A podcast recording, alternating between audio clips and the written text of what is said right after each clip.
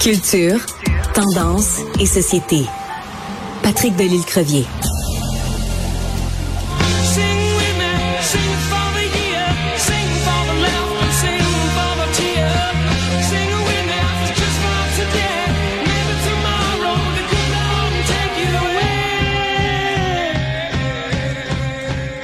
Bon, vous me voyez pas parce que je suis à la radio, mais je me fais aller la tête puis je me fais aller. Euh, je fais du air guitar quand j'entends du Aerosmith et c'est la meilleure introduction pour la chronique de Patrick Delisle-Crevier, qui est journaliste culturel au 7 jours. Bonjour Patrick. Bonjour Sophie, ça va bien? Très bien, merci. Euh, pourquoi tu nous fais jouer du Aerosmith aujourd'hui? En réalité, d'abord et avant tout, parce que ce groupe célèbre cette année 50 ans d'existence, qui n'est pas banal. Et, disons que, Sophie, ils vont arrêter de faire des spectacles prochainement. Et le dernier des spectacles de cette tournée qui s'appelle Peace Out, il y a 40 spectacles qui s'en viennent et le dernier va être à Montréal, au Centre Bell. Donc, la dernière fois que Steven Tyler va chanter justement ce Dream On, ça risque d'être à Montréal. Donc, ça valait la peine de souligner ça aujourd'hui. Euh, pour, pourquoi t'aimes Aerosmith, toi? Ah non, non, non. Tu les aimes pas? je parle d'Aerosmith, mais je suis pas tant un fan, non. Ben là, Je franchement, je sais pas si je peux être ami avec toi. Je peux pas, je sais pas si on peut être encore amis ensemble. Je déteste pas Aerosmith. Ah, bon. C'est pas- J'ai pas la discographie complète ici de.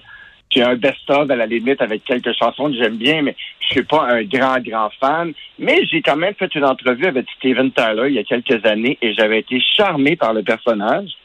Et donc, je garde un bon souvenir de ce chanteur.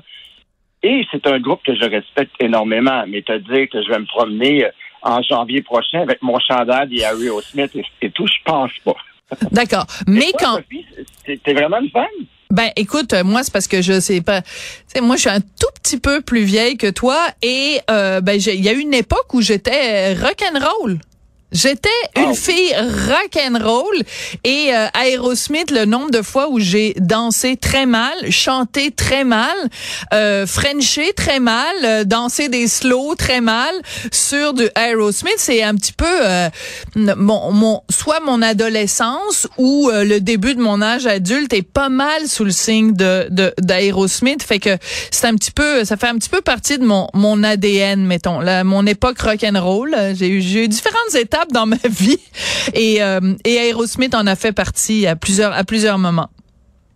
Et donc, on annonçait ce matin, So- Sophie, que euh, Aerosmith allait tirer sa révérence et qu'ils vont être sur scène. Mais il faut quand même préciser que Joey Kramer, qui est le mythique batteur du groupe, ne sera pas de la partie pour cette dernière tournée parce que monsieur a quand même des ennuis de santé et il préfère rester à la maison à se reposer et à passer du temps en famille. Mais quand même, euh, Steven Tyler va être sur scène, lui, c'est le plus important. Ouais. Et je suis très, très, très, très surpris de savoir que ça fait partie de la trame sonore de ta vie. Euh, c'est ça que j'aime avec cette chronique, c'est que j'en apprends sur toi à chaque jour. Ah ben oui, ça tombe bien parce que moi aussi j'en apprends euh, j'en apprends sur toi et euh, moi je pense que écoute, il, il est en train de se produire en ce moment dans ma famille un phénomène assez particulier. Mon fils qui a 15 ans euh, euh, avant, c'était lui qui me faisait découvrir de la musique. Fait qu'il m'arrivait avec des, des rappeurs, il m'arrivait avec bon toutes sortes de, de, de musiciens que je que je connaissais pas. Puis je disais ah tiens c'est intéressant, tu me fais découvrir de la musique. Mais depuis qu'il s'est acheté une table tournante, et oui mesdames et messieurs, en 2023, mon fils s'est acheté une table tournante.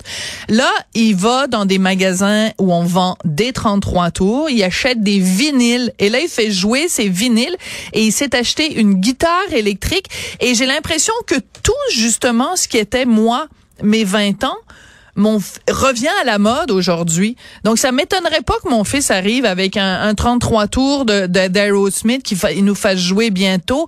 Euh, tu sais, il nous est arrivé avec du Pink Floyd, avec euh, plein de des, des, des disques québécois, les les euh, les colocs et tout ça. Donc euh, j'ai l'impression que quand Aerosmith va venir à, à Montréal en janvier, il va pas y avoir juste des des des cheveux blancs là, juste des têtes grises.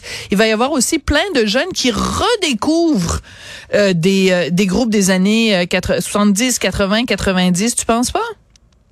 Ah, suis certain.